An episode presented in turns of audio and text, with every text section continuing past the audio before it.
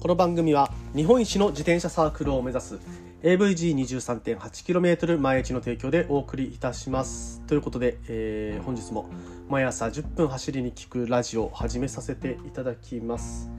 えっ、ー、とですねまあ今、えー、Amazon ギフト券が1000円分当たるという、えー、このスポンサーコール企画ねやってますので1月2日の放送を聞いていただいて、えー、ぜひともご応募いただければと思います。明日がね、締め切りとなっておりますので、もしね、まだご応募してない方は、えー、ぜひともご参加いただければと思います。ということでですね、えー、なかなかね、沖縄地方、えー、はっきりしない天気が続いていますね。毎日ちょっと雨が降ったり、ね、路面が結構濡れてたりして走れない日が続いているかとは思います。ね、そういう時にね、ちょっとまあ、何かねブルベのために何ができるかっていうのを考えていくとそのブルベに関するいろんなまあパーツだとか取り付け品ですね。そこら辺の準備っていうのを今はする時期かなと、えー、勝手にね思っておりましていろいろとね準備しないといけないものがあるかとは思うんですけれども今、えー、ロードバイクでまあ、200キロ以上走っていく、まあ、長時間走る中で気になるのがね、まあ、ラジオも撮りながらちょっと映像も撮影しながら走ろうと思ってますのでそうなるとねバッテリーがどうしても心配になってきます、はい、今回はね映像は、えー、以前使ってた iPhone8 これが今使ってないのでこれをその映像撮影用の機材として持っていこうかなと。iPhone で撮ろうかなと思っているんですけれども、まあ、それプラスねこの今使ってる iPhone12 Pro Max か。で、えー、ラジオも撮っていきますので両方ともね電池の消耗が激しいことが考えられます、まあ、ですのでちょっとねモバイルバッテリーをちゃんと装備していかないといけないなというふうに思っているというところでモバイルバッテリーについてちょっとね考えていってますのでそれをね皆さんに共有していきたいと思います。それでは今日はですねブルーベにおけるバッテリーについてということで話をさせていただきたいと思います。それでは本編いきましょう。チェケラー。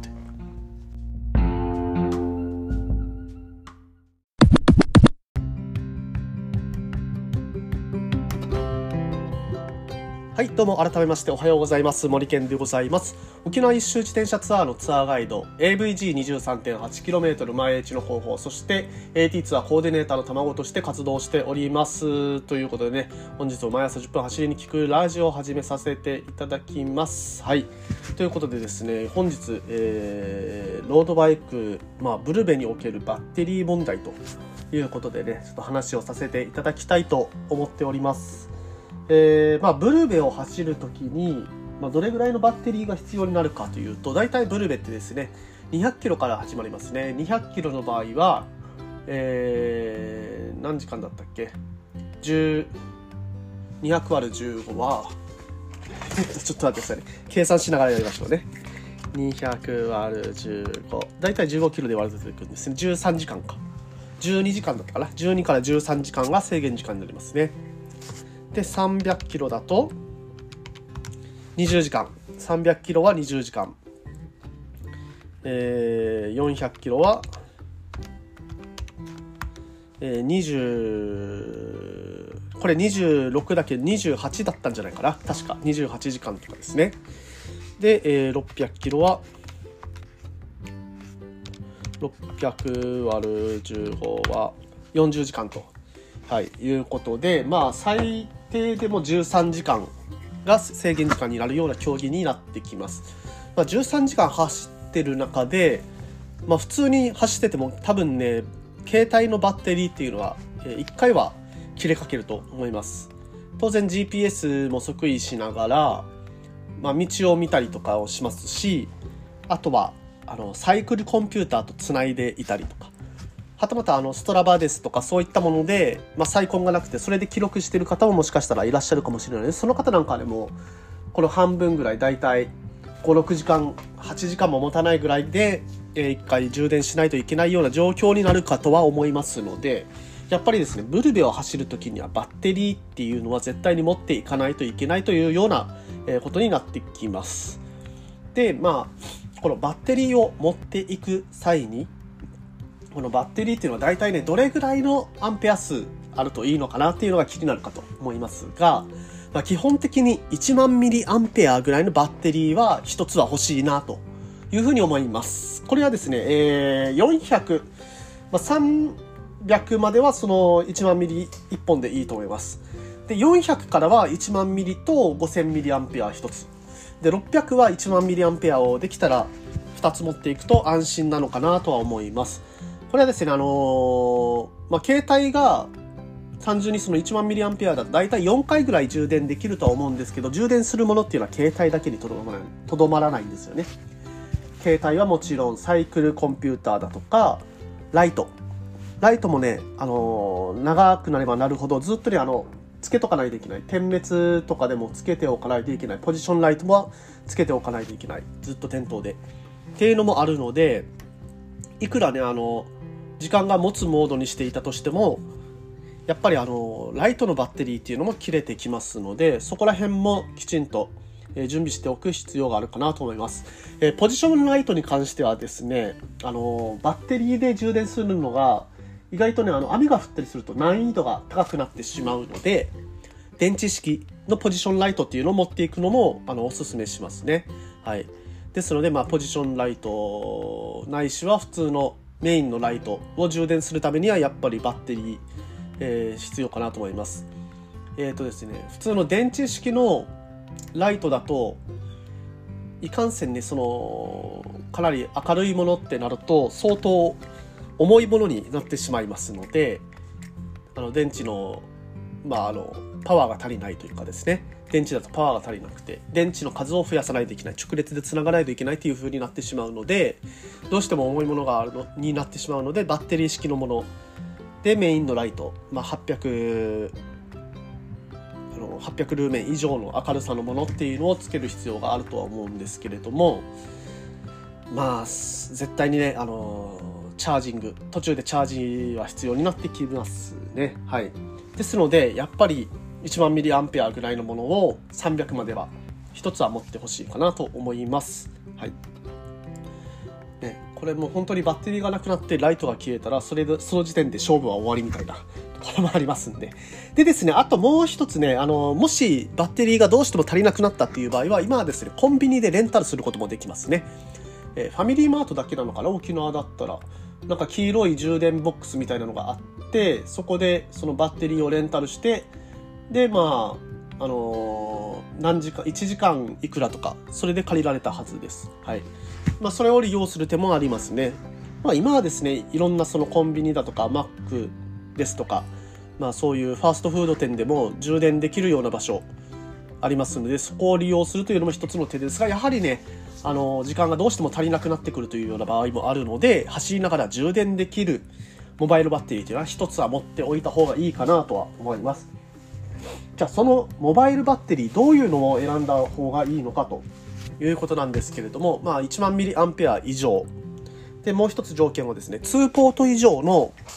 え、USB の給電口給電口を持っているものがおすすめです、まあ、ライトと携帯電話一緒に、えー、充電できたりとかもしますし、はい、まあ2つともねライトが切れか切れそうって時はもういざとなったらそれを2つともつないだりとかもできます。いろいろねあの活用できますので是非とも2ポート以上の USB 口がある、えー、充電まあ充電口があるモバイルバッテリーっていうのをおすすめしますね。はい。で取り付け方法なんですけれども自転車への取り付け方法ですね。これは、えー、一つはゴム製の、あの、携帯ホルダー。まあ、ほとんどね、あの、充電、充電用のこのモバイルバッテリーっていうのは四角型、長方形してると思いますので、それが携帯と同じぐらいのサイズのものであれば、普通にあの、ゴム製の携帯ホルダー、安いやつがありますので、それで対応できると思いますので、それを、それにつけていくのも一つの手。で、えー、もしね、モバイルバッテリー丸いタイプのものを選べば、ライト用のあのマウント、自転車のライトですね、ライト用のマウントっていうのが使えたりしますので、もしマウントが余ってるってなったら、その丸い型、丸い形の、えー、充電器を選ぶというのも一つの手になってきます。はい。で、あとはですね、あのー、フレームバッグですとかツールボトルに入れてそこから給電まあ、えー、コードを伸ばして給電するのも一つの手になりますただですねフレームバッグとか、えー、ツールボトル入れる場合はしっかりとねあの防水加工して入れた方がいいかなとは思います、まあ、当然ねそのゴム製の携帯ホルダーとかにつける時もあの外に出てますのでそれはもう防水は完璧に、えー、まあ普通のビニール袋でいいんでねやった上で、えー、やるのをお勧めします。はい。まあここまでがねあのどういうモバイルバッテリーを選んだらいいのかあと取り付け方法、ね、どうしたらいいのかと、はい、いうことを話してまいりました、まあ、それに伴ってね私もあの1万ミリアンペアのえー、あれですね。えー、モバイルバッテリーもう一つ買い足そうかなと思います。まあ、1万 2000mAh のモバイルバッテリー1つ持ってるので300まではそれではいけると思うんですけども300から400というか、まあ、今回ねあの連続で200と600走ったりとか300と400走ったりとか、えー、そういうことをやる予定になってますのでそうなるとねどうしてもバッテリーの数が足りなくなってくるかなとは思いますので、まあ、その買い足しっていうのもちょっと検討したいなと思っています。あとですね、iPhone ユーザーの方、iPhone ユーザーの方、えー、っとですね、100, 100均、まあ、ダイソーですとかに売ってるんですけれども、充電ケーブルですね。あの安い100円の充電ケーブルです。充電ケーブルをライトニング用のですね、あれを3つは持っといた方がいいと思います。えー、というのも iPhone って結構ね、水濡れにあの充電のケーブル側が弱いというような特色があります。水に濡れた状態で通電させるとすぐにね、えー、端子部分が錆びてしまって全く使えないということになってしまいますので、まあ、まずは濡らさないっていうことが一番なんですけどどうしてもねそのブルベとか走ってると急な雨とかあと汗が滴り落ちたりとかでどうしても濡れてしまう場合があります。ですとそうなると端子の中をいくらきれいに拭いたと思っててもどうしてもケーブルが使えなくなってしまうことがありますので予備のケーブル3本ぐらいは持っていた方がいいかと思います。はい、ということでね今日は、えー、ロードバイクとバッテリーについて話してまいりました。皆さんね、えー、ぜひともバッテリーを一日中持たせて走れるよう、えー、いろいろね考えていただけたらと思います。ということでね、えー、今日はちょっと足元悪いかもしれませんが今日も、えー、ぜひとも皆さん気をつけていってらっしゃい。それではまた明日。